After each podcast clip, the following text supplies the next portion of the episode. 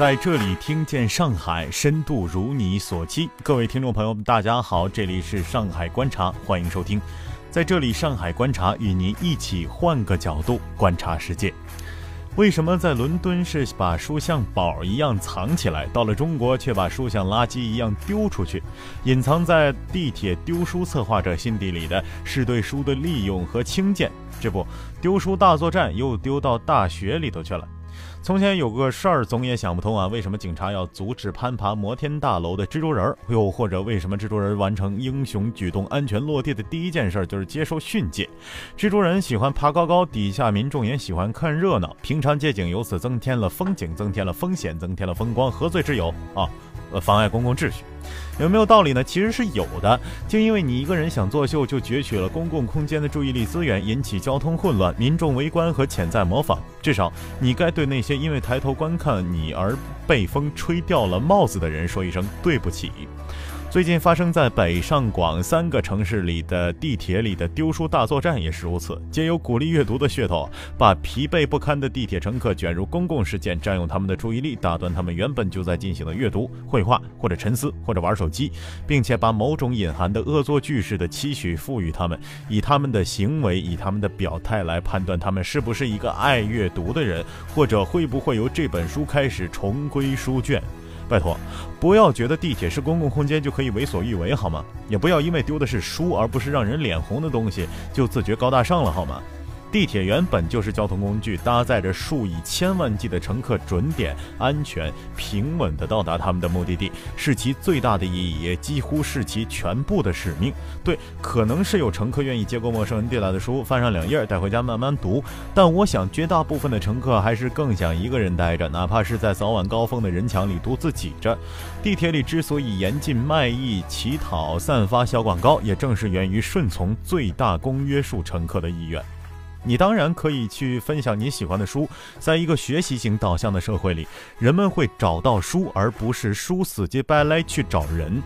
记得几年前去不丹啊，同行一位大姐把她在看的《山楂树之恋》留在了一间景区餐厅里，那儿的吧台有个角落放满了各国游客自发留下的书，没有中文书，我要留下一本。大姐郑重地说。几年后，我去马尔代夫一个意大利酒店管理的小岛，在前台附近也找到了这样一个悄无声息，但是读书人一定会注意到的图书角。同样，把一本喜欢的中文好书留在了各国各民族语言荟萃的书架上，期待着他的读者。类似这样的方式，是不是比丢书更温柔、更真诚一些呢？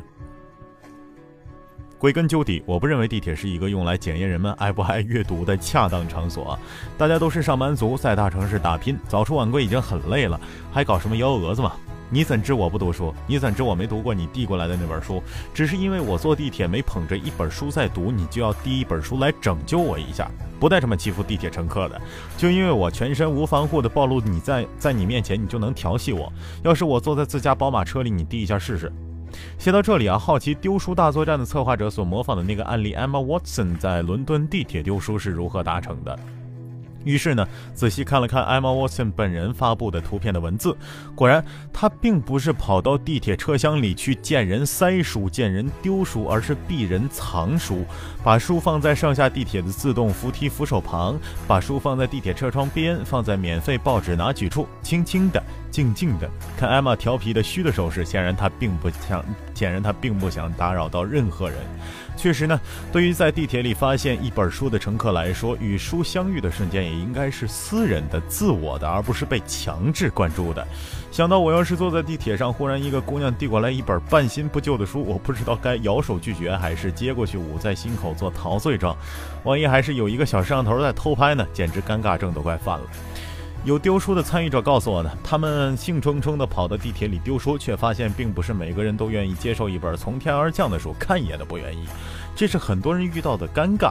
我却认为，不愿意接受一本从天而降的书，看一眼都不愿意，既是某种抗拒的本能，也是一个地铁乘客的权利。只要没有威胁到自身生命财产安全，他有权不为任何事所动。就像古希腊哲学家丢根丢根尼对亚历山大大帝说的。我唯一希望你做的就是不要挡住我的阳光。其实我还想问参与丢书的朋友：拿着自己喜欢的书丢给陌生人，真的不会有明珠暗投的感觉吗？在伦敦是把书像宝一样藏起来，在中国是把书像垃圾一样丢出去。为什么？我想我终于是找到了自己的生气的真正原因啊！作为一个与从事与书相关的行业，一直在地铁上读 Kindle 的人，我无法忍受的是丢丢书大作战策划者隐藏在心底里的对书的利用和轻贱。如果你还记得早些年大卖场里经常有限量的极便宜的鸡蛋出售，让这个卖场从一清早就有人提着篮子排队等着领鸡蛋，那么你就会理解，在此时鸡蛋已经不是一种鸡蛋，而是一种引流商品。卖场选择用鸡蛋这种家家需要的、没人会拒绝的商品，用极少的成本付出，把消费者吸引到卖场里面来。好了，现在在地铁上被丢的书也已经不是书了，不过是书桌上、书架上、书店里、文化网站、人类文明史当中出现过的书，而是一个装置，一个贴着明黄色贴纸大广告的载体，一个用所有文化意义上的书来为之背书的可怜的小广告。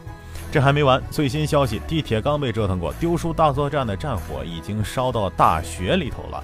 能想到这一招的人很厉害。我不讨厌商业，也很欣赏炒作，我只是讨厌用智商和文化认同来欺负人、愚弄人。所以我能做的仅仅是绝不在这篇文章当中提到策划者的名字。好了，本期的上海观察就到这里结束了，感谢大家的收收听，我们下期再会。